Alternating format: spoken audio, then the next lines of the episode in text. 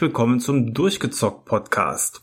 Heute mit dem Thema Last of Us Part 2 und damit sind wir wahrscheinlich der letzte Podcast in Deutschland, der über dieses Spiel aus dem letzten Jahr berichtet, aber nichtsdestotrotz äh, haben wir uns entschlossen, jetzt, wo wir es äh, beide durchgezockt haben, da mit euch auch drüber zu reden. Und vielleicht habt ihr es auch mittlerweile geschafft, dieses Jahr nicht ganz so äh, kurze Spiel durchzuspielen und seid damit auch viel mehr äh, im Thema, als es vielleicht dann zum Release der Fall war. Und wenn ich sage wir, meine ich natürlich den Maurice. Hallo Hallo Maurice. Hallo Thomas, hallo liebe Hörer. Ja, das ist ein großes Spiel, aber auch ein umstrittenes Spiel. Und äh, ich hab's damals, also damals letztes Jahr, äh, direkt zum Launch gezockt gehabt. Ähm, man erinnert sich vielleicht noch, aber mir hat der erste Teil ja gar nicht so gefallen. Ich habe den dann letztes Jahr nochmal durchgespielt und da hat sich meine, hat, hat sich das eigentlich nur bestätigt, dass ich den ersten Teil sehr problematisch finde in vielerlei Hinsicht und nicht so ganz nachvollziehen konnte, weshalb das so ein gefeierter Titel ist. Aber aus irgendeinem Grund hat's mich, hat mich der Hype dann doch gepackt und ich musste den zweiten Teil direkt zum Launch spielen. Und äh, ich war und bin immer noch hellauf begeistert vom zweiten Teil. Ja, der zweite Teil einer, äh, ich sag mal, eher noch frischen Serie von Naughty Dog. Es gibt ja bisher nur den ersten Teil und dieses kleine Add-on, was, äh, oder DLC, der aber auch sehr spielenswert war. Ich hoffe, den hast du damals auch spielen können. Ähm, und das Spiel selber ist, wie du schon sagst, letztes Jahr schon im Juni rausgekommen, war also eher ein Sommerkracher und einer der letzten großen Titel für die PS4. Äh, läuft aber mittlerweile auch auf der PS5 und da habe ich dieses Jahr dann auch drauf gespielt, äh, habe es also mit etwas Verzug nachgeholt. Ähm, war äh, ja gab diverse Gründe, warum ich erst so spät dazu gekommen bin, aber dafür äh, ja lief es dann jetzt auch äh, ganz vernünftig. Wobei ich glaube, das Spiel hatte im Gegensatz zu Days Gone auch keine Startprobleme, meine ich. Oder war da äh, damals auch irgendwas zum Start, was noch nicht so rund lief? Nein, ganz und gar nicht. Aber wie gesagt, äh, letztes Jahr ging es ja rund mit dem Thema und die Leute wollten unbedingt, dass es, dass es scheitert, weil ein paar Spoiler ans Licht kamen vom Anfang der Geschichte und die Leute damit gar nicht klar kamen. Äh, ja, und wie gesagt, das hat dann dazu geführt, dass es stark umstritten war. Und äh, zum Beispiel unser guter Freund Kai, der den ersten Teil ja liebt, konnte den zweiten Teil zum Beispiel deswegen nicht durchzocken. Ja, aber ich glaube, ähm, mit den Spoilern, die du gerade angesprochen hast, war tatsächlich ein Riesenproblem für Sony und damit dann auch für, für Naughty Dog, weil ein Großteil der Geschichte wirklich schon ein paar Wochen, eventuell sogar ein, zwei Monate, das weiß ich jetzt nicht mehr genau aus dem Gedächtnis heraus, vor Release des Spiels ähm, schon im Netz gelandet sind. Und das Schlimme war, dass das diesmal auch keine haltlosen äh, ja, äh, Spekulationen waren, wie es bei Star Wars zum Beispiel oft der Fall ist, sondern hier tatsächlich eben ein Großteil des Plots gespoilert wurde, der dann aber eben nicht ganz gespoilert war und dann auch schon äh, bei den Fans anfing zu spekulieren, äh, wie das Ganze zusammenhängt, um daraus sich dann auch irgendwie ein falsches Bild äh, irgendwie zusammenzubasteln. Und dann war der Shitstorm schon relativ groß, bevor das Spiel überhaupt die Chance hatte, gespielt zu werden äh, für so einen großen Titel, wo so viel Geld drin steckt, sicherlich eine absolute Katastrophe für den Publisher. Ja, ich habe mich zum Glück nicht spoilern lassen und ich glaube, das ging dem, ging dem Großteil so, weil der Titel hat sich trotz der Kontroverse in Anführungszeichen richtig gut verkauft und das hat er meiner Meinung nach auch verdient.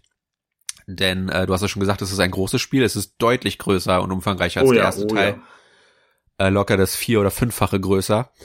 Ähm, aber gleichzeitig kann ich auch durchaus sehen, äh, vor allem was die zweite Hälfte des Spiels angeht, ähm, weshalb da nach wie vor in äh, gewissen Kreisen drüber gestritten wird.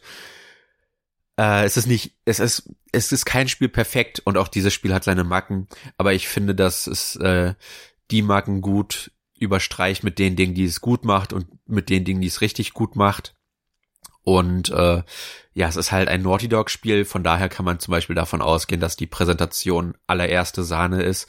Und es ist, wie du schon gesagt hast, so mit einer der Schwanengesänge der PS4 zusammen mit Ghost of Tsushima.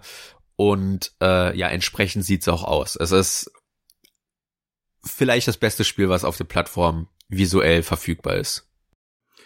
Oh ja, also die reine Präsentation, wenn wir damit starten wollen, ist auf höchstem Niveau. Ich meine, das waren natürlich ähm, die anderen Naughty Dog Spiele auch schon immer zu ihrer Zeit gewesen, aber das Spiel braucht sich auch äh, hinter einem Uncharted, was ja ebenfalls ganz hervorragend aussieht, nicht verstecken. Ganz im Gegenteil, ähm, es ist einfach so der gebührende Abschluss für eine Generation, die äh, wirklich starke Titel schon hatte und ähm, was dort an, an Liebe zum Detail in allen Schauplätzen ähm, vorhanden ist, das ist schon ähm, wirklich äh, bemerkenswert.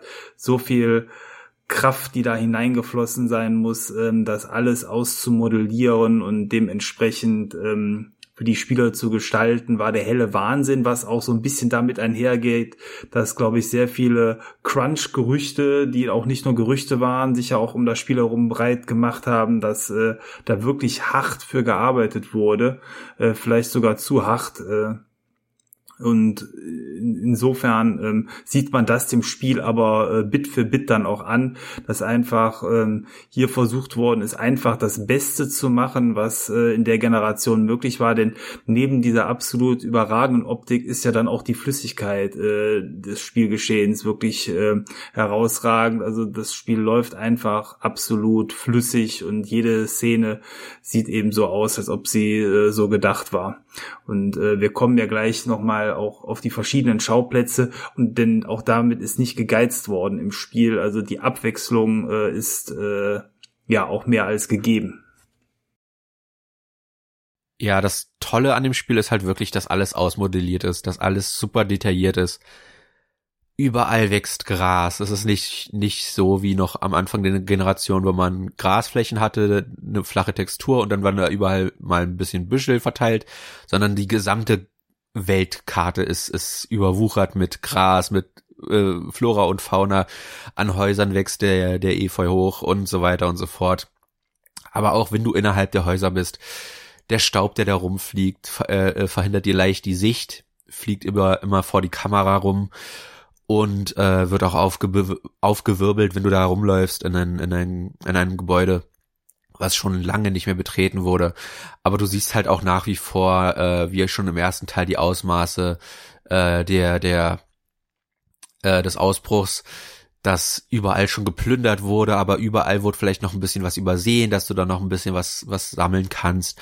Und äh, rein vom explorativen Standpunkt sind die Maps auch deutlich ausgefallener. Der erste Teil war sehr linear und das ist der zweite Teil auch noch. Aber der zweite Teil erlaubt dir in diesen linearen Abschnitten deutlich öfter auszuschweifen, mal links und rechts zu gucken, was es da zu sehen gibt. Und davon hat es sehr viel zu bieten, meiner Meinung nach.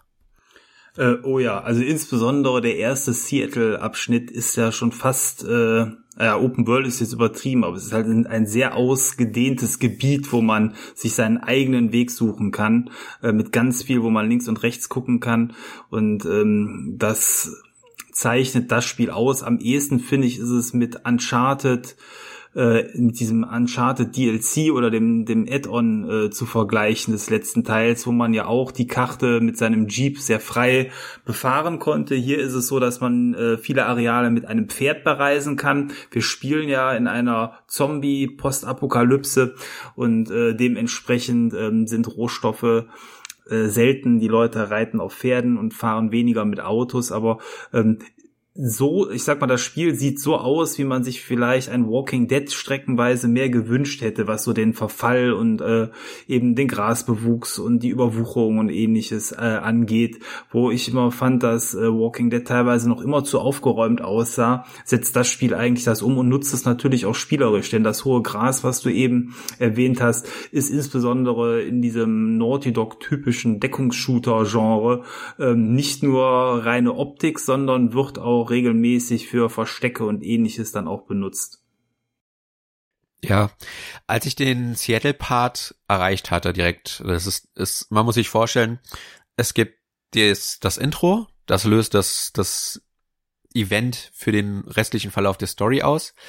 Dann spielt man drei Tage äh, mit Ellie, dann passiert etwas und dann spielt man dieselben drei Tage nochmal, bevor man dann zum Finale kommt.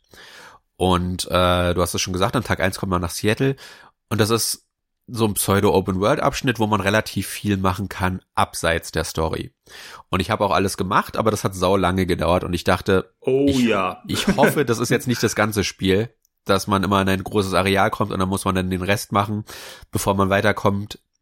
Beziehungsweise muss ich entscheiden, folge ich jetzt der Story nur oder will ich auch die, die Nebenschauplätze sehen? Und das ist zum Glück nur der erste Abschnitt. Also so wie das in den Reviews zum Beispiel klang. Ich vermute, da haben es Leute mal wieder nicht durchgespielt. Äh, da wirkt es einfach so, als wäre das das gesamte Spiel über. Aber tatsächlich ist nur der erste Seattle-Abschnitt so riesig und ausufernd. Und dann gibt's noch an einigen weiteren äh, äh Momenten, wie gesagt, Stellen, wo denn dieser, dieser Schlauch etwas ausufernder wird, aber niemals wieder so groß äh, mit so viel Nebenaufgaben bestückt wie Tag 1 Seattle. Und äh, davon sollte man sich nicht abschrecken lassen, wenn man zum Beispiel diese Open-World-Abschnitte weniger mag. Das Spiel wird danach deutlich linearer, äh, was auch gar nicht so schlecht ist, meiner Meinung nach. Ja, ich weiß auch gar nicht so genau, warum man diesen ersten Abschnitt so groß und offen gemacht hat, ob das ein Experiment war und die haben selber gemerkt, äh, huch, so, so ganz so flüssig spielt sich das nicht, weil ich muss sagen, so schön wie ich diese offene Welt fand und ich habe genauso wie du auch ganz viel links und rechts geguckt und dachte mir, boah, das Spiel wird aber dann wahrscheinlich so ein Endlosspiel werden, wenn das so weitergeht. Ähm, Vielleicht haben es die Programmierer genauso gemerkt, wollten es dann aber nicht wegschmeißen oder da kann man viel spekulieren. Vielleicht ist da mittlerweile, es ist ja schon ein bisschen Zeit vergangen, sich auch schon in Interviews zu geäußert worden, aber so rein jetzt ohne da recherchiert zu haben, äh, wenn ich spekulieren müsste, würde ich sagen, man hat das gemacht, weil man es mal probieren wollte und weil es ging, aber äh, man hat dann selber eingesehen, dass es vielleicht für eben ein storygetriebenes Spiel nicht unbedingt so der Königsweg ist. Zumal viele von den Dingen, ähm, die man dort gemacht hat, dann sich auch gegenseitig aufgehoben haben. Das heißt, man hat neue Sachen zwar gefunden in den äh, Teilbereichen der Welt, auf der anderen Seite dann aber die Ressourcen, die man gefunden hat, auch wieder dafür verbraucht, weil man eben mehr gemacht hat. Also das war so ein Geben und Nehmen und lediglich bestimmte Dinge wie ähm, diese, äh, man, man sammelt so Ressourcen im Spiel, um seinen Charakter zu verbessern oder so Sachen wie äh, bessere Waffentaschen oder bessere Waffen, die man finden kann. Das waren so Goodies, die man da äh, bekommen konnte. Aber ich glaube auch in dem Abschnitt so wenig, dass man sagen kann, also wirklich gelohnt, außer fürs Flair, hat es sich eigentlich nicht diesen Teil da so äh, ausgiebig dann auch zu erkunden, wie wir es ja schon mal beide gemacht haben. Ja, aber es ist gespickt mit vielen schönen kleinen Momenten kann man zum Beispiel direkt am Anfang in ein Musikgeschäft gehen, in ein verfallenes. Äh, da wird man dann mit einem Flashback belohnt und darf dann auch auf der Gitarre spielen. Und ähm, die Szene ist besonders gut dann, wenn du natürlich das Spiel auch durchspielst, weil es am Ende dann nochmal aufgegriffen wird. Und das hat mir sehr gefallen. Äh, ich glaube, das ist denen aufgefallen, dass das bei Uncharted den Leuten gefallen hat. So am Anfang so Areal zu haben, was man schön erforschen kann, wo man sich auch ein bisschen Zeit lassen kann noch, bevor dann die Hektik beginnt. Denn äh, der, ja, wie gesagt, das ist Tag eins von drei in der Geschichte. Und äh, da sollte man es noch ruhig angehen und da kann sich der, der Spieler dann selbst diktieren, wie schnell er in der Story vorankommen möchte. Möchte er erstmal am ersten Tag so mit der Steuerung sich, sich zurechtfinden, mit den Charakteren sich, sich eingewöhnen und äh, dann nach und nach äh, sich, sich auch natürlich mehr Upgrades freischalten können oder will er direkt mit der Story weitermachen, direkt zum, zum markierten Punkt gehen und äh, dann einfach der Story weiterfolgen, um zu sehen, wie es weitergeht, weil wie gesagt, es gibt einen Aufhänger, der durchaus äh, äh, seine Runden gemacht hat, der auch Ellie antreibt, da weiter voranzukommen. Aber es ist dem Spieler selbst überlassen zu entscheiden, wie er den ersten Tag gestalten möchte. Und das finde ich sehr angenehm. Und das Coole ist, man hat dann auch eine, eine, eine äh, ja, so einen Stadtplan von Seattle. Ist natürlich etwas seltsam. Wer, wer verkauft denn Stadtpläne von einem Blog? Ja. ja. äh, aber es ist cool gemacht. Man hat dann keine Ingame-Karte, sondern man muss sich tatsächlich an dieser statischen Karte zurechtfinden. Und das ist am Anfang etwas holprig, aber man findet sich dann schnell zurecht, wie halt in echt. Und das fand ich sehr, sehr angenehm. Und äh, wie gesagt, irgendwann sagt einem das Spiel auch, hey, wir haben alles gemacht, wir sollten jetzt langsam zum nächsten Punkt gehen. Dann geht's zu einem Theater und da wird dann Ellies vorübergehende Basis sozusagen eingerichtet. Und ab da ist das Spiel dann, wie gesagt, auch etwas linearer. äh, etwas definierter vorgegeben und äh, das sollte dann auch den Fans des ersten Teils wieder etwas besser gefallen, falls einem dieses offene Areal nicht so zugesagt hat. Äh, richtig, ja. Und äh, man erforscht die Spielwelt auch wie im ersten Teil überwiegend zu zweit. Ähm, jetzt zum Beispiel der erste äh, Abschnitt, den bestreitet man mit Dina zusammen. Dina ist die Partnerin äh, von Ellie und ähm, das ist äh, schon fand ich immer gut, weil man viele Rätsel dann eben auch zu zweit angehen kann oder sich aus der Dynamik einfach äh, mehr ergibt, als wenn man es alleine bestreitet. Und man hat auch immer wieder Situationen, wo zumindest ich das Gefühl hatte, dass die andere Figur, die einen begleitet, äh, dann auch im, in Kämpfen unterstützt und ähnlichem. Und ähm, ja, also allein so, dass da Dialoge stattfinden über Dinge, die gesehen werden und ähnliches, haben das Spiel ähnlich dann auch wie im ersten Teil stark bereichert. Ähm, das fand ich tatsächlich dann sehr, sehr gut. Und ähm, was schon auffällt, auch in diesem ersten Areal, wir hatten eben schon über die Grafik gesprochen, aber wenn dann so Abschnitte sind, wo die Straße aufgerissen ist und dort äh, in den Gräben eine Art Fluss lang läuft, äh, das sieht schon alles hervorragend aus. Also äh, die die Effekte äh, mit Partikeln, wenn das Wasser da spritzt oder wenn es auch regnet in der Stadt. Es gibt äh, im Spiel auch viele Regentage. Ähm, das äh, hat man so in der Pracht tatsächlich, glaube ich, in, in Spielen bisher noch nicht gesehen. Und äh, das, obwohl ja ähm, die PS4 in der Basisversion, wo es ja auch drauf läuft, tatsächlich ja nicht mehr so die taufrischste Hardware ist. Also das ist schon ein kleines, kleines Meisterwerk, was da geschaffen wurde. Ja, es ist, es ist schwer, Grafik zu beschreiben. Also man muss es gesehen haben und da hilft dann auch ein YouTube-Video nicht, wegen der Kompressieren und so weiter. Man muss es echt auf dem großen Fernseher sehen, wie spektakulär gut das aussieht einfach dem geschuldet, dass Naughty Dog da halt, wie du schon sagtest, auch leider eine, eine Crunch-Kultur äh, vorherrscht. Aber es hat sich ausgezahlt, meiner Meinung nach. Äh, klar wäre es besser, wenn solche Dinge in einem vernünftigen Zeitplan und Zeitrahmen gestaltet würden. Aber es ist jetzt nun mal verbracht, da können wir jetzt auch nichts mehr ändern. Und das Ding ist, wie gesagt, man sieht wirklich, dass in, in jeden Pixel äh, Herzensblut eingeflossen ist, weil es einfach so unglaublich gut aussieht und so detailreich gestaltet ist. Also es wirkt wirklich lebendig, die Welt. Das kann man nicht anders sagen. Ja, denn ähm, neben der Grafik ist auch der Ton tatsächlich ganz hervorragend. Ich empfehle das Spiel mit Kopfhörern zu spielen. Ähm, die Ortung von Gegnern und ähnlichem funktioniert äh, wie mit einer Surround-Anlage. Man kann tatsächlich äh, sehr gut auch hören, wo Gegner herkommen. Ähm, es ist äh, ein ganz tolles Sounddesign, was hier auch dann unterstützend zur Grafik mit an den Start gegeben wurde und ähm, ja, also wenn man eine Surround-Anlage hat, kann man es natürlich auch darüber spielen. Ansonsten äh, Empfehlung nicht über den Fernseher, Speaker, sondern per Kopfhörern zu spielen.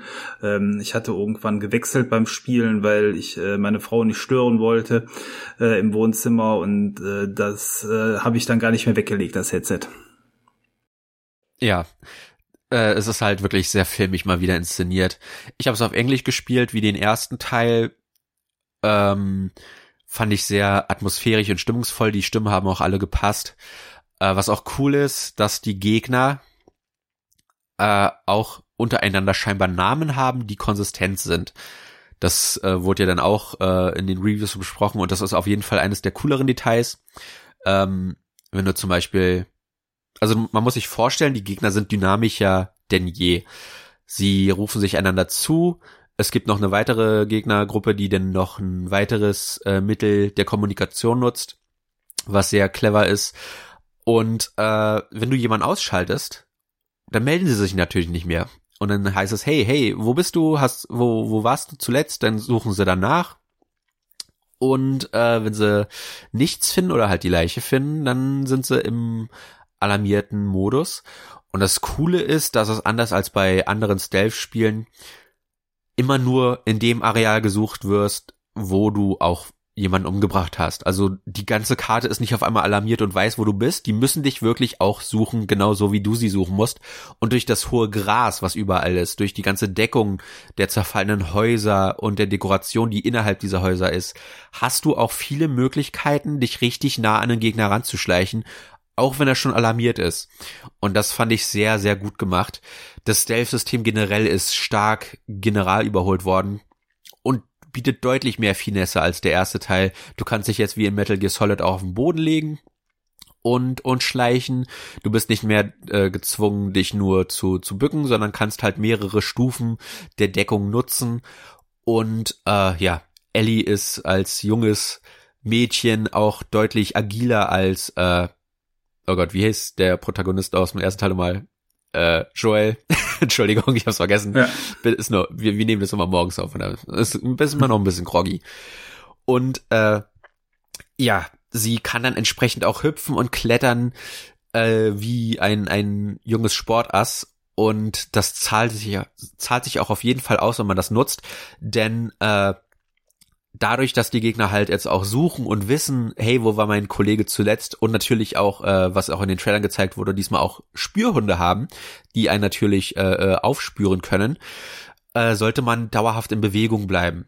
Du hast schon vorhin Deckungsshooter gesagt, das stimmt auch immer noch, aber es ist ein deutlich mobilerer Deckungsshooter als jetzt zum Beispiel das so ein Gears of War wäre, dadurch, dass halt diese Stealth-Komponente mit reinbekommt und die auch so viel ausgefeilter ist als noch im ersten Teil. Also das Stealth kann sich durchaus sehen lassen und äh, kann auch durchaus in einem, äh, einem Atemzug mit dem Metal Gear Solid 5 zum Beispiel stehen, was die Möglichkeiten der, der Stealth-Vorgänge angeht. Aber, das ist das Coole, das war ja auch im ersten Teil schon so, wenn man die Ressourcen hat, kann man natürlich auch einfach Rambo-mäßig vorgehen. Man muss aber natürlich davon ausgehen, dass man hier deutlich äh, mehr eine Glaskanone ist und Ellie auch deutlich äh, äh, schneller zusammenbricht, dem, dem Realismus geschuldet, als dass er jetzt zum Beispiel ein ganzes Magazin einstecken könnte. Also es ist ein toller Balanceakt geschaffen worden, der auf normal zumindest, ich habe es auf normal durchgespielt, äh, sich auch auszahlt zu experimentieren. Wenn man mal auf die eine Art stirbt in einem Areal, wird man relativ fair zurückgesetzt und bekommt dann eine Chance, es entweder mit derselben, mit derselben Herangehensweise es nochmal zu probieren oder was Neues zu probieren. Und beides zahlt sich immer und immer wieder aus, weil das Spiel sehr dynamisch ist und sehr dynamisch auch auf den Spieler reagiert und man halt einfach haufenweise Optionen hat, ein Szenario äh, zu lösen. Man muss auch nicht immer alle Gegner töten, ganz und gar nicht man kann manchmal auch einfach weitergehen. Und das ist je nach Ressourcenmanagement manchmal auch einfach die bessere Wahl. Ähm, ja, genau. Also insbesondere mit dem Hund ist quasi der neue Gegnertyp des Spiels eingefügt worden. Und ähm, meine Devise war immer zuerst auf die Hunde, weil die Viecher äh, konnten im Gegensatz zu den Menschen meine Spur aufnehmen und äh, einen dann auch durchs Gras verfolgen. Und das waren wie so äh, ferngelenkte Raketen, die irgendwann aber einschlagen. Und insofern, wenn Hunde ähm, zu sehen waren, habe ich die immer als erstes beseitigt um danach auf die Menschen zu gehen, zumal die Hunde auch deutlich schneller und agiler waren als die Menschen. Also das war eigentlich so mit mein, mein größter Angstgegner quasi im Spiel, äh, wenn sie auch nicht ganz so gefährlich sind, aber die mussten halt äh, beseitigt werden. Ansonsten hat man da ein Problem, was äh, irgendwann unweigerlich auf einen zukommt. Ähm, ja, also insgesamt das Kampfsystem hat mir auch Spaß gemacht. Ähm, die Kämpfe konnte man, wie du schon sagst, sich selber gestalten. Ich habe meistens immer angefangen, die ersten Gegner per Stealth in den Arealen wegzuräumen, um danach auf ähm, dann den brutalen Modus zu schalten und den Rest wegzuschießen, äh, was oftmals auch zur Folge hatte, dass ähm, dann, glaube ich, noch mehr Gegner gekommen sind, weil äh, sobald dann Ballerei anfängt, ähm, kamen dann aus irgendwelchen Ecken noch weitere Gegner gekrochen. Ähm, und ich muss sagen, das ist dann vielleicht was heißt Kritikpunkt, aber es ist zumindest bemerkenswert bei dem Spiel, dass Ballern und ähm, ja die damit einhergehende Gewalt sich in dem Spiel einfach von vornherein und immer falsch und schlecht angefühlt haben. Also die Animationen, wenn man Gegner ausschaltet, ähm, das namentliche Nennen von äh, den Gegnern, ähm, das alles führt irgendwie dazu, dass äh, jeder einzelne Kill sich für mich nicht gut angefühlt hat und ähm, das anders als bei einem Doom ist, wo man sagt, hey, schickt noch mehr, äh, war hier irgendwie immer dieses Gefühl, was mitschwang, boah, ob das gerade alles so richtig ist, was ich hier tue, das ja, ist schon bemerkenswert für so ein Spiel, was äh, auf eine gewisse Art und Weise ja darauf ausgelegt ist, Horden von, von Gegnern wegzuräumen. Aber irgendwie war die Gewalt immer sehr überzeichnet und stark und äh, ja, eben unwohl irgendwie dargestellt. Ja, die Brutalität, die es darstellt, ist auf jeden Fall deutlich gesteigert dem ersten Teil gegenüber. Äh, und die Gewalt wirkt auch deutlich realistischer. Ähm, man muss sich wirklich vorstellen, dass so kleinste Details, wenn du jemanden mit einer Glasflasche bewirfst, dass er dann Splitter im Gesicht hat. Das kannst du alles im Fotomodus sehen. Also es ist total verrückt, was für ein Detail da drinne ist. Und das schadet dem halt auch dauerhaft. Also der, der äh, schreit dann und, und wälzt sich auf dem Boden. Du kannst dann auch Gliedmaßen abschießen und alles. Es ist deutlich brutaler als der erste Teil aber es, du, du, wie du schon gesagt hast, es ist nicht so eine Zelebrierung der Gewalt. Äh, jedes Mal, du kannst ja auch die Kamera während der Kills äh, äh, natürlich drehen. Du siehst in Ellies Gesicht, das macht sie nicht, weil sie da Lust drauf hat. Äh, klar, der der Story-Auslöser ist durchaus ein Ventil dafür, dass es nutzen möchte, aber äh, es ist nicht einfach, einen Menschen umzubringen und das haben sie auch visuell so dargestellt, dass du halt immer im Gesicht sehen kannst, ähm, was das für ein Kraftakt ist, den sie da durchgehen muss. Und äh, dass das halt auch alles nicht schön ist einfach. Das ist, es ist ein dreckiges Spiel in vielerlei Hinsicht. Und äh, das nutzt es aber meiner Meinung nach auch zu seinem Vorteil, dass es so unfassbar brutal in, in Szene gesetzt ist. Äh, wie gesagt, das ist einfach dem Setting geschuldet, der Natur der Menschheit, wie, wie auch der Story-Aufhänger äh, äh, genutzt wird, um halt das alles darzustellen. Und äh, ja, es gab auch ein paar Momente, wo ich dann einfach nicht hingucken wollte, ganz kurz mal, ja, wo ich dann weg, wegschauen musste für einen Moment, äh, weil es einfach dann doch zu hart wurde. Aber das ist, das hat in dieses Spiel gepasst, meiner Meinung nach. Ich fand das jetzt nicht nicht störend, auch nicht verstörend. Es sind am Ende des Tages immer noch Pixel, die da äh, äh ja gesplattert werden, aber man muss sich definitiv darauf einstellen, dass es hier deutlich härter zugeht als noch im ersten Teil und der erste Teil war ja schon recht brutal. Ähm, ja, es ist auf jeden Fall äh, dem FSK 18 Siegel gerecht geworden mit seiner Darstellung an, an Brutalität. Und äh, ja, es dient aber, wie gesagt, finde ich zumindest zu Recht der Story und der Art von Story, die es erzählen will. Und äh, ja. Ja, aber ich sag mal, man, man, also ich bin da zumindest unvorbereitet reingeworfen worden. Ich habe es dann ja auch irgendwann akzeptiert, aber wenn man erwartet, äh, einen Rambo-Film zu bekommen und dann aber äh, quasi einen James Ryan-Kriegsfilm äh, präsentiert zu bekommen, dann muss man sich da erstmal mit zurechtfinden in der Situation. Und das ist eigentlich so das Einzige, wo ich sage, ähm, das hat bei mir im Moment gedauert, bis es da Klick gemacht hat irgendwie. Und ähm, aber ich gebe dir recht, wenn man es dann so für sich akzeptiert hat, dass es eben kein äh, Uncharted ist, wo eben die Action im Vordergrund steht und dann auch Spaß macht, ähm, dann, dann ist das in Ordnung, dass hier eben äh, ein, ein anderer Weg beschritten wird. Und ich weiß nicht, äh, wir, wir sind jetzt so eine halbe Stunde im Podcast drin, wollen wir ab jetzt mal eine Spoilerwarnung aussprechen, weil ähm, ich glaube, gerade was das Thema Brutalität angeht, könnte man da eine Szene jetzt schon mal besprechen, ähm, die sicherlich das Spiel geprägt hat und auch für einen Teil des Shitstorms äh, zuständig war. Ja, können wir gerne machen. Also ab jetzt äh, Spoilergefahr. Wer sich das nicht anhören möchte, sollte jetzt am besten abschalten. Äh, es lohnt sich auf jeden Fall, das Spiel zu spielen, meiner Meinung nach. Es ist echt, echt toll gemacht.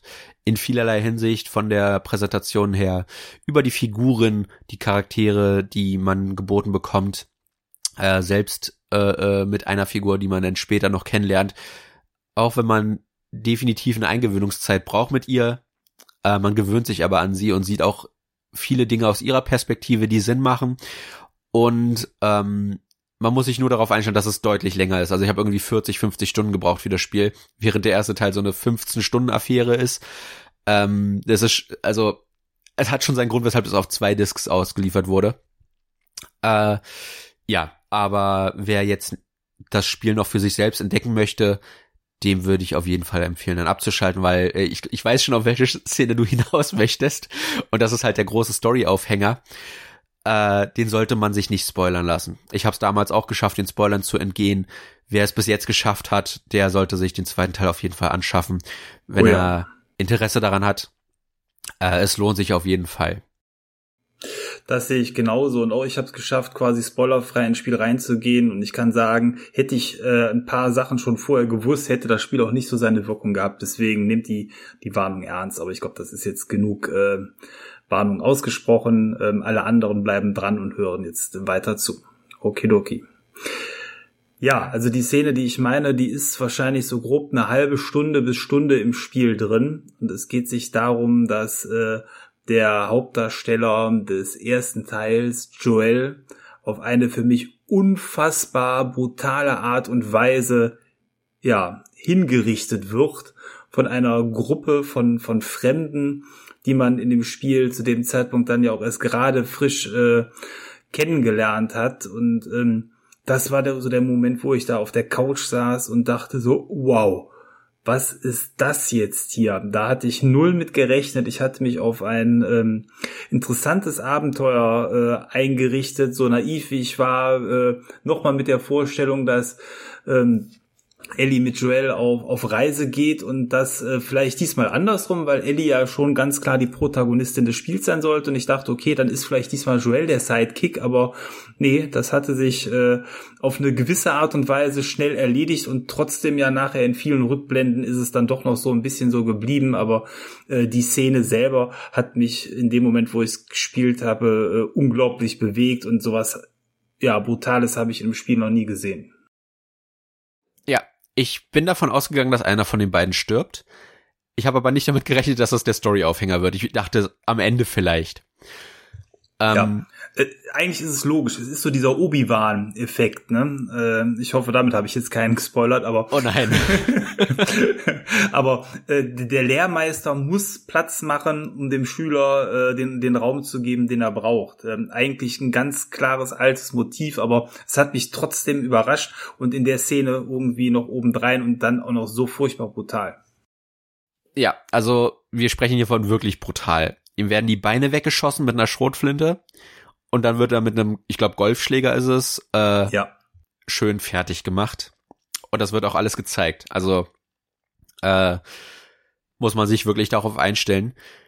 Und äh, ich kann absolut verstehen, weshalb das den Leuten nicht geschmeckt hat. Ich bin, wie gesagt, schon davon ausgegangen. Von daher äh, fand ich das äh, in Anführungszeichen okay. Und ich mochte Joel eh nicht aus dem ersten Teil. Ich weiß eh nicht, weshalb die Leute den lieben. Das ist ein Arschloch, hoch zehn der aber seine Gründe hatte. Und das ist halt der tolle Motivationsfaktor, weshalb die Szene bei mir funktioniert hat. Man erinnert sich an den ersten Teil. Da spielt man am Anfang zehn Minuten lang die Tochter und dann stirbt sie und alle fanden das super traurig. Und das macht für mich keinen Sinn, weil das eine Figur ist, mit der ich gar keine Verbindung habe. Ich habe nur zehn Minuten Zeit gehabt mit ihr. Ich weiß nicht, wie sie tickt. Ich habe nur eine Szene zwischen ihr und ihrem Vater gehabt Entschuldigung. Und ich kann mich da nicht hundertprozentig reinversetzen, weil ich halt einfach nicht genug Facetten von dieser Figur kenne.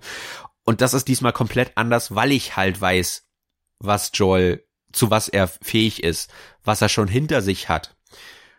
Und dann zu sehen, dass er abgemurkst wurde, kann man sich natürlich schon ausmalen, das muss natürlich mit dem Ende des ersten Teils zusammenhängen. Nee, äh, war für mich in dem Moment nicht so. Für mich war äh, tatsächlich, ich konnte null nachvollziehen, warum ihm gerade diese Gewalt in der Heftigkeit widerfahren ist. Also auch da äh, war ich vielleicht zu naiv, aber das äh, war für mich ein großes Mysterium lange Zeit lang, warum das so war, wie es da dargestellt worden ist. Äh, ja gut, vielleicht liegt es daran, dass ich den ersten Teil halt ein paar Monate vorher nochmal durchgespielt hatte. Okay. Aber das, ja. äh, mir war das halt sehr präsent, das Ende. Und äh, mir war schon klar, dass das irgendwie damit zusammenhängen muss. Das macht halt am meisten Sinn. Und ähm, er musste halt für seine Taten zahlen äh, auf die äh, brutalste Weise, die die möglich ist. Und äh, ja, diese Figur, die man dann im Prolog spielt, ist dann nicht nicht zwangsweise nur Joel und und Ellie, sondern halt auch diese neue Abby. Denn äh, ihr Vater ist derjenige, der am Ende äh, Ellie, äh, Abby und Ellie, ja, Ellie eine der dümmsten Ideen des Spiels. Aber gut, äh, die beiden sind ja sowieso sehr gespiegelt oder ja. gespiegelte Charaktere. Wahrscheinlich hat man das versucht, mit dem Namen dann auch auf die Spitze zu treiben. Ja, ihr Vater war der Doktor, der an Ellie äh, experimentieren wollte, der, der dann auch Joel gesagt hat, äh, es wird so wahrscheinlich nicht überleben, aber dann haben wir wenigstens die Möglichkeit, äh, diese Infektion zu heilen. Und äh, ja, Joel war damit ja nicht einverstanden. Und äh, ja, es ist ein bisschen äh, Redcon, weil der Typ, den man dann im ersten Teil umbringt, ist einfach so ein No-Name-Doktor. Da hat man dann ein bisschen geschummelt, ist es aber absolut, absolut okay, sowas äh, dann einzubauen als als Storyaufhänger. Und äh, man versteht nach und nach, wenn man dann in der zweiten Hälfte Abbys Perspektive spielt, auch deutlich besser, weshalb sie so einen Zorn hatte, weshalb sie diese, weshalb sie so aufgebracht war und so dringend hinterher war, Joel umzubringen. Ähm, man muss in der Hinsicht wirklich beide Perspektiven kennen und auch verstehen. Und wie gesagt, deswegen fand ich auch, dass es Abby deutlich schwerer fiel, äh, einem, also dem Spieler zuzusagen. Und sie haben wirklich alles getan, alles, was in ihren Möglichkeiten lag, um sie sympathisch rüberzubringen. Aber jedes Mal, wenn man sie spielt, und das tut man in der zweiten Hälfte dann halt auch deutlich länger, hat das immer so einen, so einen fiesen Beigeschmack. Und das fand ich am Anfang sehr störend. Ich habe mich darüber auch beschwert gehabt, äh, zum Beispiel bei Kai. Aber es macht alles Sinn. Es funktioniert so, wie es soll. Und äh, am Anfang war ich ganz froh, dass sie dann doch äh, äh, mit dem Leben davon kam, muss ich gestehen. Äh, ich hoffe jetzt nur, dass es ist ja schon äh, gerade die News rausgekommen, also wir haben einen guten Zeitpunkt gewählt für den Podcast, dass der dritte Teil schon ein, ein Skript hat, aber jetzt noch nicht in Arbeit ist. Ähm, ich hoffe, dass jetzt nicht der Aufhänger genutzt wird, dass Abby wieder auf den Rachezug geht. Ich finde, ihre Geschichte und auch die von Ellie ist eigentlich vorbei. Ich werde dir gleich mal meine Spekulation für den dritten Teil nennen, aber vielleicht vorab einfach von meiner Seite aus, auch das hat mich komplett überrascht, dass man ab der Mitte des Spiels dann äh, auf Abby wechselt äh, und deren Perspektive kennenlernt. Und ich kann sagen, für mich hat das hervorragend funktioniert. Ähm, ich mochte Abby zum Ende hin deutlich lieber als Ellie.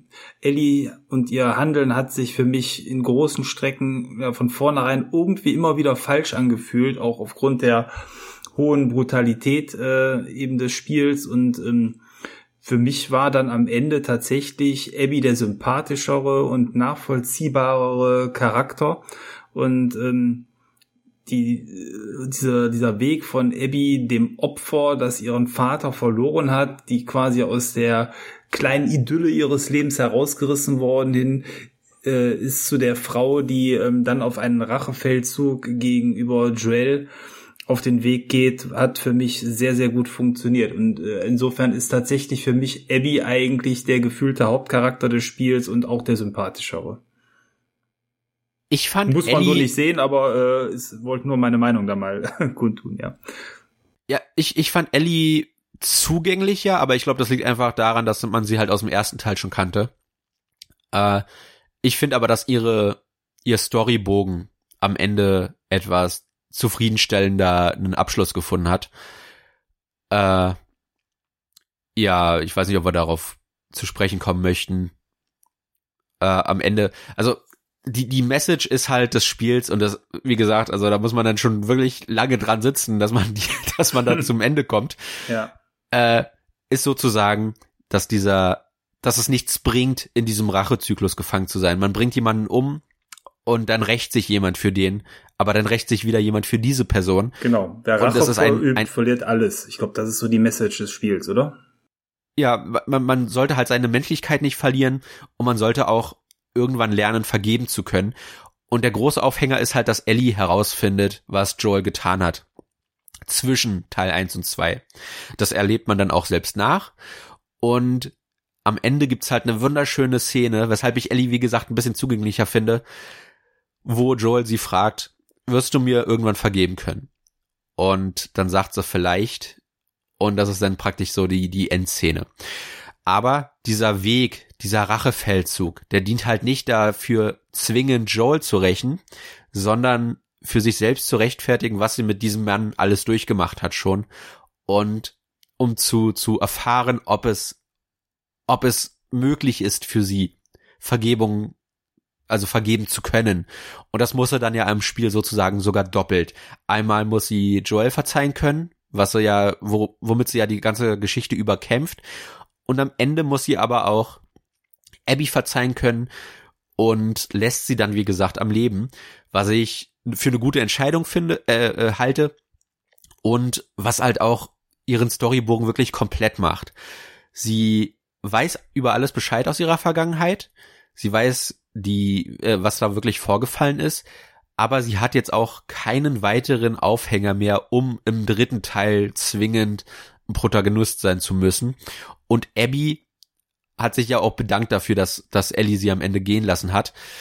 Äh, von daher sind beide Figuren eigentlich mit ihrer Geschichte am Ende. Klar wird's noch weitere Abenteuer geben, ja, aber ich hoffe, dass der dritte Teil nicht die beiden Figuren aufgreift oder zumindest nicht in den Mittelpunkt stellt, weil ich finde, ihre Geschichten sind perfekt zu Ende erzählt worden. Und äh, ja, sie haben beide ihre Lektion gelernt, dass dieser, dieser Rachezyklus einfach es nicht bringt, weil es nur mit, mit mehr Leid und mehr Tod verbunden ist. Und da haben sie ihre Lektion gelernt. Ja, was ähm, ich noch bemerkenswert auch an diesem Perspektivwechsel fand, war, dass man ähm, die Personen, die man vorher mit Ellie aus dem Weg geschafft hat, teilweise brutals befragt hat, ähm, die man einfach äh, eben abgeschlachtet hat, die lernt man nachher über Abby kennen. Und sei es jetzt irgendein begleitender Hund oder gute Freunde von Abby, ähm, diese Betroffenheit, die das bei mir ausgelöst hat, nachher zu wissen, wen man vorher eigentlich mal so eben ausgeknipst hat, fand ich schon ähm, für, für ein Actionspiel quasi hervorragend. Hat bisher auch bei einem Film oder äh, ähnlichem bei mir nicht so gut funktioniert, wie hier in der Perspektive, wo ich ja selber der Ausführende von allem war. Und ähm, das ist schon, äh, sag ich mal, glaube ich, auch die Kernmechanik, die Naughty Dog von vornherein geplant hatte, was man dem Spieler irgendwie äh, erleben lassen will mit dem Spiel. Ähm, das äh, hat mir, sag ich mal, auf diese merkwürdige Art und Weise dann sehr, sehr gut gefallen. Und ich hatte eben gesagt, äh, Spekulation, wie es weitergehen könnte. Also das, das Spiel ist, endet ja quasi mit dem, mit dem Zweikampf von Abby und Ellie, die nach ihrem langen Rachefeldzug äh, dann endlich äh, Abby findet, um sich äh, für die Gräueltaten an Joel zu rächen. Ähm, und äh, am Ende ist es quasi eine Pattsituation und Ellie muss äh, Abby ziehen lassen zu einem Zeitpunkt, wo sie dann aber auch selber schon alles verloren hat. Also erst als sie selber keine Kraft mehr hatte, ihren Rachefeldzug weiter ähm, auszuüben, lässt sie davon ab. Und ähm, ich kann mir vorstellen, dass in einem dritten Teil die Geschichte in der Form zu Ende erzählt wird, wenn man denn dann auf eine Art Happy End äh, oder die Möglichkeit eines Happy Ends zusteuern will, dass Ellie jetzt, wo sie alles verloren hat, vielleicht bereit ist, mit Abby zusammen nochmal den Weg äh, zu den Fireflies aufzunehmen, um dort ähm, der Träger für ein Serum zu werden oder eben der, der Spender eines Serums. Das, was quasi im ersten Teil verhindert wurde, weil dann wäre das Ende auch der Tod im, äh, im, nächsten Teil und ähm, die Geschichte hätte vielleicht ein hoffnungsvolles Gesamtende bekommen. Das könnte ich mir vorstellen, aber gut, äh, warten wir mal darauf darauf, was die Autoren da für uns bereithalten. Ja, also ich kann mir durchaus vorstellen, dass man dann Abby spielt, den Großteil zumindest, in, auf der Suche nach den Fireflies und dann versucht herauszufinden, was mit dem passiert ist und sich den neuen Fireflies anzuschließen. Aber ja, wie gesagt, ich hoffe, dass Ellie dann nicht eine zu große Rolle hat und wenn dann eine, wie du sie beschrieben hast. Äh, ja, aber ich bräuchte sie jetzt nicht nochmal als spielbare Hauptfigur für ein halbes Spiel. Äh, dafür ist ihre Geschichte schon zu rund abgeschlossen, meiner Meinung nach. Ja, und ich meine, wir haben ja auch noch einen, einen, weiteren begleitenden Charakter, der noch relativ jung ist, der zum nächsten Teil vielleicht dann auch noch mehr die Führung übernehmen könnte. Das ist nämlich Lev, äh, ein war richtig Lev von den beiden Geschwistern, ne? Einer der Sektenmitglieder der, äh, boah, wie hieß die Sekte, weißt du das noch? Äh, ansonsten, ist schon zu lange her. Ich ja, hab's vergessen. In, in, Im Spiel gab es quasi so eine äh, eine, eine Sekte, die ähm, eine weitere Partei aufgemacht hat und ähm, ein Geschwisterpärchen musste dem Ganzen ähm, entfliehen. Und das war der quasi Sidekick von, von Abby. Und so könnte man natürlich dann auch mit ihr ähm, dann die Geschichte noch ein bisschen weiter erzählen, weil diese Sekte an sich sehr interessant war. Man hat aber eigentlich sehr wenig gesehen außer dass man auch hier äh, mit, mit Abby quasi deren Dorf mal eben niedergebrannt hat, äh, wo quasi eine ähnliche Situation dann auch entstanden ist, äh, wie es äh, mit, mit Joel und Ellie äh, bei den Fireflies passiert ist. Überhaupt viele der Story-Bestandteile, die äh, Ellie äh, hatte und erlebt hat, haben sich bei Abby gespiegelt. Also die Charaktere sind sich irgendwie sehr, sehr ähnlich von der Art und Weise her. Und ich glaube, auch das will das Spiel eigentlich einem zeigen, dass manchmal die Leute, die man als Feinde äh, ansieht, einem vielleicht dann doch deutlich ähnlicher und näher sind, als man es am Anfang ähm, zu glauben vermag. Ja, es ist übrigens ein Mädchen. Äh, es, es wird irgendwann gesagt, dass sie sich die Haare kurz geschnitten hat, weil sie weil ihr Körper sich nicht so entwickelt hat, wie sie sich erhofft hat. Äh, genau, richtig. Und deswegen ja. ist sie, glaube ich, da verstoßen worden von, von, genau. von ihrer ähm, Gemeinschaft. Ja. Ja. Äh, und die Szenen, also was übrigens sehr cool ist, Abby hat Höhenangst. Das ist mir zum Glück gerade eingefallen, weil das ist einer der cooleren Effekte des Spiels. Man muss halt, um zu dieser Basis der Gegner zu kommen, also man muss sich vorstellen, ähm, Abby kommt auch von der Organisation. Das sind aber nicht die Fireflies. Und äh, die haben sich in so einem, äh, ich glaube, ein Footballstadion ist das, Stadion, ja, so eine Basis aufgebaut Arena. mit Feldern und so weiter und so fort. Und der Anführer sagt, Abby, in drei Tagen greifen wir diese Sekte an. Also hat Abby praktisch drei Tage Zeit, um äh, ja Ellie aufzuspüren und äh, dann am Ende noch zu diesem Angriff zuzustoßen. Und äh, ja, dieser Angriff ist dann auch so im letzten Drittel des Spiels so praktisch die Einleitung zum Finale. Das ist so spektakulär in Szene gesetzt. Man greift, also man schleicht sich erst langsam an das Dorf heran, sieht dann so die ersten drei, vier Hütten, die man dann auch äh, äh, schön säubern kann, wo man dann auch noch ein paar Goodies abstauben kann. Und dann fängt halt der Großangriff an, den man schon aus der Ferne sieht. Das ist wirklich irre gut gemacht. Das, das kann Naughty Dog einfach. Man steht irgendwo am Anfang des Levels und sieht ganz hinten das Dorf. Und davor ist Wald und ein paar Häuser und ein paar Hütten. Und überall kommt man vorbei und irgendwann ist man dann auf einmal in diesem Dorf, wo man den ganzen äh, Level durch hingearbeitet hat. Und da geht dann die, die Action nonstop ab. Also das ist dann wirklich schon so ein, so ein, so ein Rambo-Szenario, wo man einen Gegner nach dem anderen platt macht, auf dem Pferd reitet, äh, versucht zu fliehen, weil die Stadt ja durch den Angriff auch in Flammen steht und alles in sich zusammenbricht. Und dann taucht auch noch so ein, so ein, so ein Zwischenboss auf, ja, der dann auch noch tausend Schläge und Schüsse ab aushält, den man dann, dann äh, am Ende, glaube ich, mit einer Axt den, den Schädel einschlagen muss. Was auch sehr, also das ist, glaube ich, die brutalste Szene für mich gewesen, äh, wo ich dann auch wirklich weggeguckt habe, weil ich das sehr, sehr abstoßend fand, äh, die, den Realismus, der da an, an den Tag gelegt wurde und um dann zu entkommen. Und ja, dann ist die Story ja wie gesagt noch gar nicht zu Ende, aber das ist so der Auftakt zum Finale. Und die, allein diese Szene, ja, wenn, wenn ich mich an die ganzen Szenen erinnere, ich habe die Höhenangst erwähnt, weil Abby, um Ellie zu finden, zum Beispiel über Hochhäuser klettern muss. Weil diese Sekte, äh, um ungesehen zu bleiben, ob, ob, also über den Köpfen der Leute äh, äh, sich bewegt, um halt möglichst unentdeckt zu bleiben. Und wenn du dann runterguckst zum Beispiel, äh, weil du zwischen zwei Hochhäusern hin und her klettern musst, dann hast du richtig so einen Vertigo-Effekt in der Kamera, den du mit Ellie dann zum Beispiel nicht hast. Und äh, Abby kommt dann auch in Schwanken zum Beispiel, was sehr, sehr cool gemacht ist. Und das fügt dem, dem Charakter dann nochmal eine Ebene hinzu, die es dann auch ermöglicht, dadurch, dass er halt auch die, die Verbindung zu der anderen Figur aufbaut, äh, auch irgendwann es schafft, dass man sie mag und wo man dann wirklich am Ende nicht weiß, auf wessen Seite bin ich jetzt eigentlich. Und das ist dieser tolle Kontrast, wo das Spiel auch dann das perfekte Ende halt findet, wo es sagt, beide hatten ihre Gründe, aber es ist gut, dass beide sich dazu entschieden haben, den anderen jeweils nicht umzubringen äh, und diesen diesen Zyklus von Hass und Rache einfach zu beenden. Und äh, ja, es ist, es ist toll gewesen, dann auch äh, eine neue Figur zu haben, die zum Beispiel auch ihre eigenen Collectibles hat, weil ihr Vater, glaube ich, Münzen gesammelt waren es, meine ich. Und die kann man mhm, dann halt genau. auch über Spiel verteilt äh, finden als Sammelobjekte. Ich habe leider nicht viele gefunden, aber ich habe mich immer wieder gefreut, wenn man eine Münze gefunden hat. Und ich glaube dann ihr Vater sozusagen aus dem Off irgendwas über diese Münze erzählt hat. Das war mal sehr cool. Ja. Ähm, überhaupt so einer meiner Lieblingsschauplätze im Spiel ähm, ist in Seattle das Aquariumhaus, ein, ein Aquazoo, der äh, natürlich jetzt überwiegend fischfrei ist, weil es einfach zu lange her ist. Aber das Setting fand ich so toll und so liebevoll gestaltet. Das ist mein absoluter Lieblingsort im Spiel.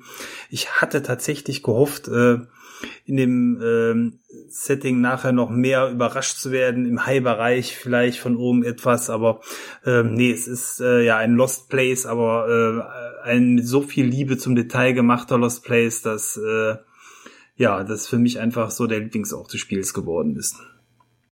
Mein Lieblingsschauplatz war das Museum, wo Ellie und Joel hingegangen sind zu ihrem Geburtstag. Äh, da kann man auf einen Dino klettern, da kann man einen Raketenstart spielen, da ist, das ist eigentlich eine der ruhigeren Passagen, wo man auch, glaube ich, nicht wirklich auf Gegner trifft und eigentlich nur am Erforschen ist. Aber äh, ja, dieses Museum da zu erkunden, äh, Hüte zu finden, die sich selbst und Joel aufzusetzen, das war sehr, sehr unterhaltsam und es hat halt auch nochmal gezeigt, was zwischen diesen Figuren, äh, zwischen den beiden Spielen vorgegangen ist, dass halt Joel wirklich versucht hat, ihr ein schönes Leben zu bereiten, trotz der Situation, in der sie sich befinden. Und äh, äh, man aber auch sieht, dass er für ihn sozusagen so eine Art Ersatzkind ist. Und äh, ja, wenn sie, wenn dann später herauskommt, dass es halt, dass er seine persönlichen Gründe hat, äh, sie zu retten. Und äh, ja, dass es womöglich doch die, die Möglichkeit auf ein Heilmittel gegeben hätte, hätte er sich anders entschieden dass sie dann, dass es halt in ihr auch diesen Zorn entfacht, aber halt auch diesen Zwiespalt, ne? Das ist das, das ist was, was sie so auszeichnet, dass sie halt äh, im Unreine mit sich selbst ist äh, äh, durch die ganze Sache mit Joel und das, das hat mir so gut gefallen. Ja, also es ist ein Spiel voller toller Szenen. Ich, ich, ich erinnere mich, äh, Entschuldigung, ich erinnere mich zum Beispiel relativ früh, kommt man an einer Tankstelle vorbei in so einer kleinen Nachbarschaft. Äh, das ist vor oder um Seattle rum. Äh, ja, das Aquarium, was du schon genannt hast, da kommt man ja auch öfter hin.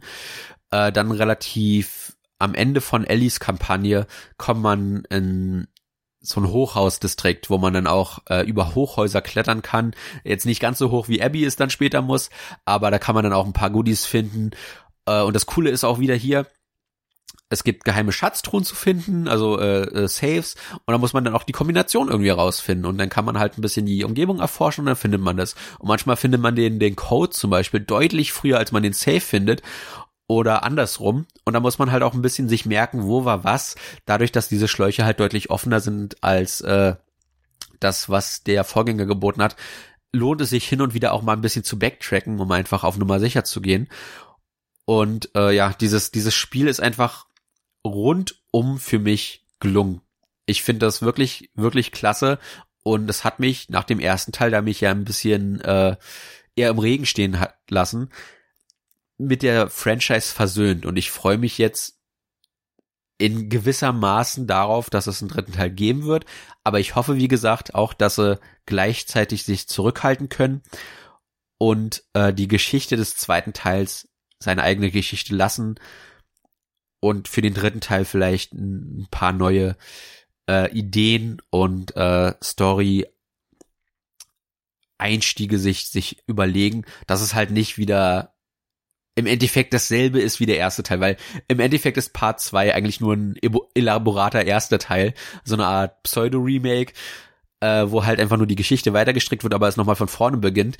Und das muss der dritte Teil jetzt nicht zwingend auch nochmal bieten. Also da darf der dritte Teil dann schon neue äh, Wege angehen. Aber der zweite Teil hat mich definitiv zu einem Last of Us Fan äh, konvertiert.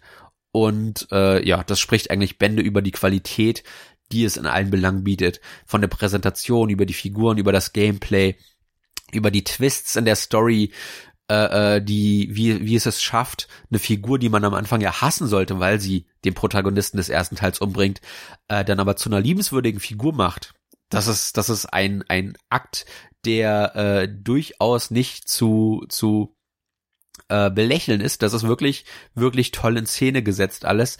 Und die, die Kampagne, die man dann mit Abby durchgeht, ist auch vollends, äh, äh, also die lohnt sich vollends durchzuspielen, weil da einfach weil man merkt, dass Abby halt auch nicht einfach so ein, so ein 0815 äh, äh, Zeichentrick-Bösewicht ist, sondern dass auch sie ihre Motive hat, dass auch sie mehrere Seiten hat und äh, ja, das macht das Ende dann umso befriedigender. Ja. Ähm, Zwei Dinge noch. Ähm, ihr habt schon mitbekommen, wir haben fast gar nichts über die Klicker und Monster des Spiels ähm, gesagt. Das hängt auch aus meiner Sicht damit zusammen, dass diese im Gegensatz zum ersten Teil einfach hinter den menschlichen Fraktionen komplett in den Hintergrund rücken, ähnlich wie es dann auch bei ähm, der Walking Dead TV-Serie ist, wo die Zombies nachher eine immer geringere Rolle eigentlich spielen. Ähm, so ist es hier im Spiel auch. Es gibt diese Passagen, die sind aber aus meiner Sicht eben nicht mehr die, die das Spiel ähm, formen, sondern die sind einfach nur noch ähm, als Naturgewalt teilweise vorhanden in gewissen Abschnitten. Also das ist sicher äh, da, äh, sage ich mal, eine Sache, die man da beachten muss. Wer einen Zombie-Shooter erwartet, der wird hier sicherlich enttäuscht werden. Aber alle, die jetzt hier im Spoiler-Teil sind, wissen das ja dann auch, weil sie es wahrscheinlich gespielt haben. Ja, und dann an, ansonsten ähm, bin ich auch eben gespannt, wo die Reise jetzt hinführt, äh, wie die Geschichte weiter erzählt wird. Ich hoffe aber auch, dass das eben keine Endlosserie wird, sondern dass die Serie dann aber auch mit einem kommenden Teil vernünftig beendet wird. Das Ende war zu einem gewissen Teil zu offen, um es äh, nicht fortzuführen. Und wenn du sagst, es gibt schon Gerüchte zu einem Drehbuch, wird ja dann auch der, der unweigerliche dritte Teil dann ja auch dementsprechend kommen. Aber ähm, ja, das ist äh, dann aber hoffentlich dann aber auch der letzte Teil, sodass Naughty Dog danach zu neuen Ufern aufbrechen kann. Ja, also mir würde es tatsächlich sogar schon reichen, wenn das jetzt einfach zu Ende wäre. Aber äh, den Ansatz, den du vorhin gebracht hast, der macht auf jeden Fall Sinn. Es würde auf jeden Fall noch einen dritten Teil gut ermöglichen und da könnte man ja die Klicker dann auch wieder in den Vordergrund rücken mit der Tatsache, dass halt Ellie äh, äh, immun ist gegen diese Infektion. Und äh, ich fand das gar nicht so störend, dass die Klicker in den Hintergrund gerückt sind, weil sie halt immer noch überall vorhanden waren und überall durch die Straßen geschlendert sind. Aber man muss sich halt auch vorstellen, dass das mittlerweile viele, viele Jahre nach Ausbruch dieser äh, äh, Infektion passiert und dass die Leute, die äh, man muss sich halt auch wirklich vorstellen, dass sie halt wirklich wild durch die Gegend laufen und äh, nur noch die da über sind, die halt nicht durch die durch die Geräuschkulisse, das ist ja ihr ihr äh, der Punkt, wie sie die Leute aufspüren können, vielleicht einfach keinen Grund hatten, weiter zu, zu marschieren und so fand ich die Balance immer ganz gut zwischen menschlichen Gegnern und den Klickern. Die Klickern waren meistens da, wenn man ein leeres Gebäude infiltriert hat. Dann musste man sich einer kleineren Gruppe manchmal stellen, manchmal auch nur ein oder zwei. Und die Menschen waren dann mehr der persönliche Konflikt und das fand ich sehr angenehm. Ja, was ich tatsächlich so ein bisschen zwiegespalten noch sehe, ist, ähm, in dem Spiel die Mechanik des Öffnens von Schubladen und ähnlichem. Ähm, ich muss gestehen, ich konnte am Ende keine Schubladen mehr sehen. es ist so, dass man in dem Spiel die notwendigen Ressourcen in der Spielumgebung findet und wenn man ein Areal geklärt hat, hat es unglaublich viel Sinn gemacht, danach überall entlang zu gehen und alles anzugucken und ähm, dementsprechend zu öffnen, was auch dazu geführt hat, dass man die Spielumgebung, die man häufig in der ersten Situation eher unter Stress und Kampf ähm, äh, kennengelernt hat, danach nochmal in Ruhe sich anguckt und dann auch die Grafik auf sich hat wirken lassen können. Aber ähm, es hat ich glaube, wenn man nicht so viele Schubladen hätte durchsuchen müssen, hätte man in dem Spiel fünf bis sechs Stunden Zeit wahrscheinlich sparen können. Und ich glaube, da sind sie am Ende so ein bisschen aus meiner Sicht übers Ziel drüber hinausgeschossen. Also wenn ich mir zwei Dinge wünschen dürfte für den nächsten Teil, dann vielleicht etwas komprimierteres äh, Gameplay, was äh, mit beinhaltet, dass zum einen eben äh, vielleicht ja, die Story etwas straffer erzählt wird und zum anderen dann auch dieses endlose Durchsuchen der Umgebung irgendwie etwas geschickter ausfällt. Aber das ist äh, insgesamt Stöhnen auf hohem Niveau. Es hat natürlich auch Spaß gemacht, sonst hätte ich es nicht gemacht. mir ging es da ehrlich gesagt ein bisschen andersrum. Ich habe mich immer gefreut, wenn ich Schubladen gefunden habe, weil ich viel geupgradet habe, weil ich viel gebastelt habe. Und am Ende von den beiden Kampagnen wurde wurde das immer weniger. Und ich habe mich dann immer ich habe mich dann immer gefreut, wenn ich dann doch noch mal eine Schublade finden durfte. Äh, weil zum Ende hin natürlich die Ressourcen auch knapper werden, weil man dann halt immer wieder in belebtere Umgebungen kommt, wo es dann auch weniger Sinn macht, äh, äh dass da halt noch äh, Überreste aus vergangener Zeit sind. Und äh, ja, ich habe mich dann immer gefreut, noch eine Schublade zu finden. Ja. Und äh, in der Hoffnung, dann genug Schrott zusammenzufinden, dass man seine Waffe vielleicht nochmal upgraden kann. Äh, Wobei da das hat sich, man, ja. Ja, da müsste man wahrscheinlich nochmal einen zweiten Durchlauf starten, dass man genug zusammen hat, um äh, alle Waffen aufzuleveln. Aber ich habe echt durch das Erforschen eine ganze Menge aufrüsten können. Und das hat sich meiner Meinung nach eigentlich immer ausgezahlt. Aber ja, ich glaube, ausgezahlt auf jeden Fall. Ne? Aber ähm, was ich, ja. Ich wollte nur sagen, es, es zeigt auch, dass das äh, für beide Arten von Spielern ja auch äh, die Möglichkeiten zulässt. Man kann halt ja auch, wenn man möchte, einfach etwas strikter durchlaufen. Aber ich glaube, da hat uns beide der Entdeckergeist ein bisschen gepackt, weil ich habe auch wirklich alle Ecken und Kanten jedes Levels erforscht. Ja. Wobei ich auch sagen muss, dieser ähm, Reset, der in der Mitte des Spiels dann stattfindet, hat sich für mich auch nicht gut angefühlt. Ich war mit Ellie ja dann quasi auf quasi Max Power Level zu dem Zeitpunkt. Mit Abby wird man dann wieder auf ein Grundlevel zurückgesetzt. Sie hat zwar etwas stärkere Waffen schon zum Start, aber insgesamt hat sich das für mich auch nicht gut angefühlt, diese Sammelei wieder bei Null anfangen zu müssen. Ähm, hätte, ich weiß jetzt nicht, wie man es hätte besser machen können, aber es hat sich für mich nicht gut angefühlt. Ja, was mich gestört hat, ähm, Ellie hat ein Messer, mit dem sie Klicker umbringen kann und das geht nicht kaputt. Und dann spielt auf einmal Abby und sie ist wieder wie Joel aus dem ersten Teil und die, wenn sie ein Messer sich bastelt, dann geht es kaputt. Und das war wie ein Downgrade. Also sie haben es schwerer gemacht in der zweiten Hälfte, was auch Sinn macht, wie gesagt.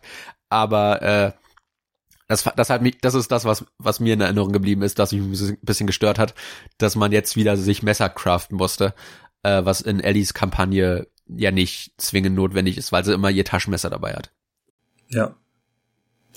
Ja, jetzt haben wir eine Stunde über das Spiel ähm, gesprochen. Ich glaube, ähm, wir haben auch die Dinge genannt, die uns bewegt haben, die uns gefallen haben, dass uns das Spiel gut gefallen hat ist äh, zum Ausdruck gekommen, ähm, was im Übrigen aber auch durch die Wertungen äh, der, der Fachpresse so ein bisschen wiedergespiegelt wird. Also der Shitstorm äh, im Netz ist so die eine Sache, aber die meisten Wertungen waren irgendwo um die 90 herum, manchmal sogar bis hin zu perfekten Wertungen.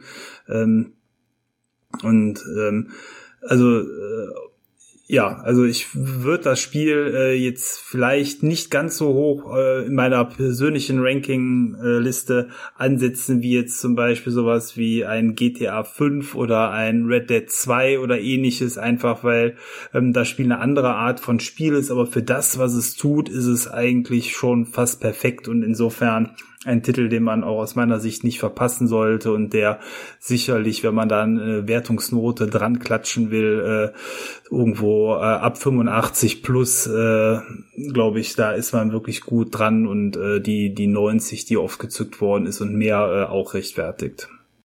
Ja. Ja, das ist auf jeden Fall eines der Spiele, die mich letztes Jahr mit am meisten bewegt haben. Es ist nicht ganz mein Game of the Year letztes Jahr gewesen, aber es ist definitiv nah dran gewesen. Äh, ich fand's wirklich, wirklich klasse. Also kann ich nicht anders sagen. Mir hat's wirklich gut gefallen. Ja. Äh, nee, hatten wir. Ich habe nur, ich hab äh, nur Klack gemacht mit der Uhr. Nee, aber äh, die, ähm, ja, es ist halt mehr ein gutes Buch aus meiner Sicht als ein gutes Spiel. Äh, also sowas wie Doom spiele ich wegen der Spielmechanik und hier wollte ich die Story erleben. Und äh, wer eine gute Story haben will, wird äh, nicht viel Besseres finden können im Moment im Spielbereich. Ja, aber mir hat's auch spielerisch gefallen. Also ich fand den ersten Teil da sehr schwach, generell überall in allen Aspekten, also bis auf die Grafik wahrscheinlich. Äh, aber ich mochte die Story nicht so sehr, ich mochte die Mechanik nicht so sehr. Das hat der zweite Teil alles revidiert. Der zweite Teil hat bessere Figuren, der hat einen besseren Aufbau der Story. Dadurch, dass er halt auch so lange geht, hat er auch eine bessere Motivationskurve. Aber auch das Gameplay hat mir diesmal deutlich besser gefallen, dadurch, dass halt viele, viele Kleinigkeiten angepasst wurden. Wie gesagt, äh, mehr Stealth-Möglichkeiten. Äh, durch das, durch das bessere Level, also das, durch das offenere Level-Design hast du auch viel mehr Möglichkeiten, schneller auszuweichen. Äh, äh, dich anzupassen und so weiter und so fort. Also das hat, ich kann es wirklich nicht anders sagen, das hat mir auf ganzer Linie Spaß gemacht. Und äh, ich müsste es jetzt nicht nochmal durchspielen, dafür ist es einfach viel zu lange. Aber ich wäre dem nicht abgeneigt, äh, äh, es irgendwann nochmal einzulegen und nochmal ein paar Level durchzuspielen. Das ist auch ziemlich cool übrigens. Man kann äh, nicht nur kapitelweise das Spiel neu starten, sondern auch kampfweise. Also nach je, je nach Szenario, welches man nochmal neu erleben möchte, kann man das äh, neu laden, was ziemlich cool ist. Das ist auch sehr selten äh, in Spielen heutzutage, dass man nochmal ein altes Areal nochmal komplett neu spielen darf, äh, so wie man es möchte. Und äh, ja, ich würde es einfach der Mechaniken wegen auch nochmal spielen, weil es wirklich auch als Stealth-Spiel, Stealth-Action-Mischung mir viel Freude bereitet hat. Und äh, ja, wenn es nicht noch ein anderes Sony-Spiel gegeben hätte letztes Jahr, äh, das nochmal einen Ticken besser wäre, dann wäre es wahrscheinlich letztes Jahr meine Nummer eins geworden. Also ich fand es wirklich, wirklich gut. Ja, das sind doch schöne letzte Worte zu einem äh, großen Spiel des letzten Jahres. Ähm, dann würde ich sagen, kommen wir zum Ende, oder? Ja, auf jeden ja. Fall. Ja, dann ähm, sage ich mal vielen Dank fürs äh, Zuhören. Ich hoffe, ihr hattet mit dem Podcast und mit dem Spiel sehr viel Freude. Und ähm, dann hören wir uns äh, schon bald wieder mit der nächsten Episode. Thema haben wir uns noch nicht überlegt, aber äh, wir spielen momentan fleißig an diversen Titeln und ähm, ja, der Nachschub ist gewährleistet. Ja, ich habe auch noch ein paar weitere Titel von letztem Jahr, über die man sprechen kann. Und äh, dann ist ja auch bald E3. Man mag es gar nicht glauben, aber es ist bald E3. Einen Monat ist es noch hin. Und äh, wir sind, glaube ich, alle gespannt, wie das funktionieren soll und wird. Und äh, ob es da ein paar Überraschungen äh, dann natürlich auch für unsere Gamer-Herzen geben wird. Ja, wäre Zeit, wobei ich befürchte ehrlich gesagt, dass äh, angesichts der anhaltenden Corona-Pandemie ähm, der Spielenachschub etwas äh, ins Stocken gekommen ist. Ich bin sehr gespannt, was tatsächlich fürs Weihnachtsgeschäft jetzt konkret angekündigt wird oder ob wir da nicht noch mit weiteren Verschiebungen zu rechnen haben, aber das werden wir dann sehen. Ja, ja. Gut, dann äh, wünsche ich noch einen angenehmen Tag und sag mal ciao, bis bald, euer Thomas. Auch von mir, macht es gut, bis zum nächsten Mal, euer Maurice.